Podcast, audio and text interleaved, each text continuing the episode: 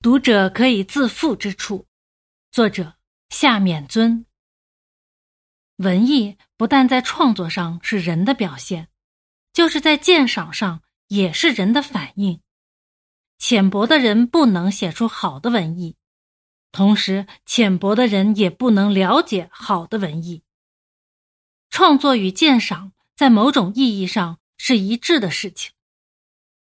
日本楚川白村在他的《苦闷的象征》里，曾把鉴赏称为共鸣的创作。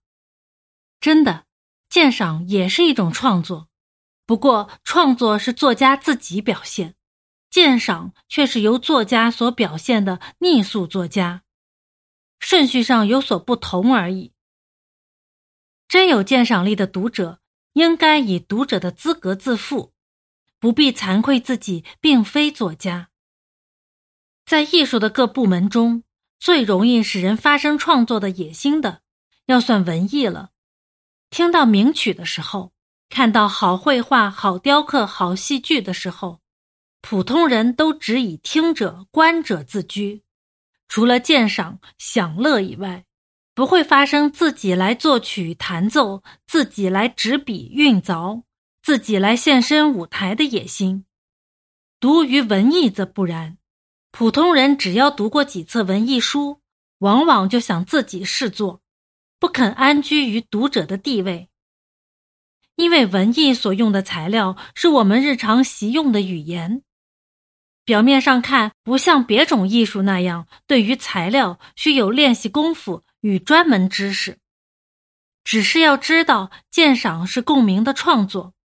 这是就心情上说的，实际的文艺创作到底要靠天才，不是普通人所能胜任。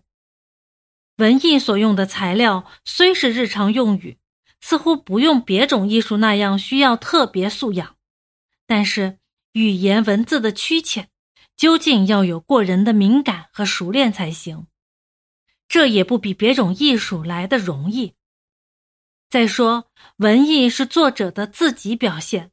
作者如果没有什么特殊的人格，即使对于语言文字有了特殊的技巧，也还是没有用的。文艺鉴赏本身自有价值，不必定以创作为目的。这情形恰和受教育不必以教师为目的一样。不消说，要做教师，先得受教育。要创作文艺，先得鉴赏文艺。可是创作究竟不能单从鉴赏而成功。不信，你看事实：每年从各国大学文学系毕业的，合计起来总该有几万人吧？他们当然是研究了文艺上的法则，熟谙了语言文字的技巧了，当然是读破名著、富有鉴赏力的了。然而，他们大多数没有成为作家。全世界成功的作家还是寥寥可数，并且成功的作家之中，有些人竟没有入过大学。英国的名小说家狄更斯是擦鞋出身，有些人虽曾入过大学，却不是文科出身。日本的有岛五郎是学农业的。鉴赏文艺未必就能成为创作家。这个话似乎会使诸君灰心。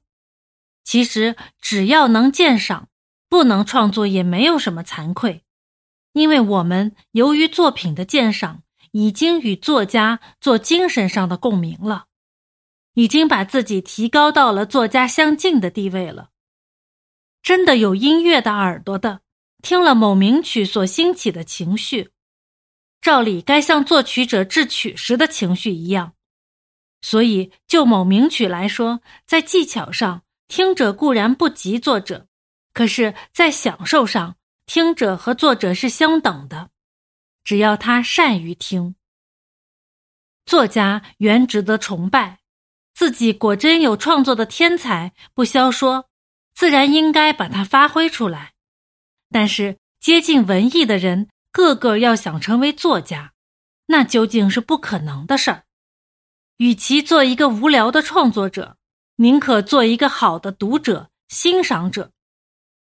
我们不必为自己不能创作自残，还该以好的读者、欣赏者自负。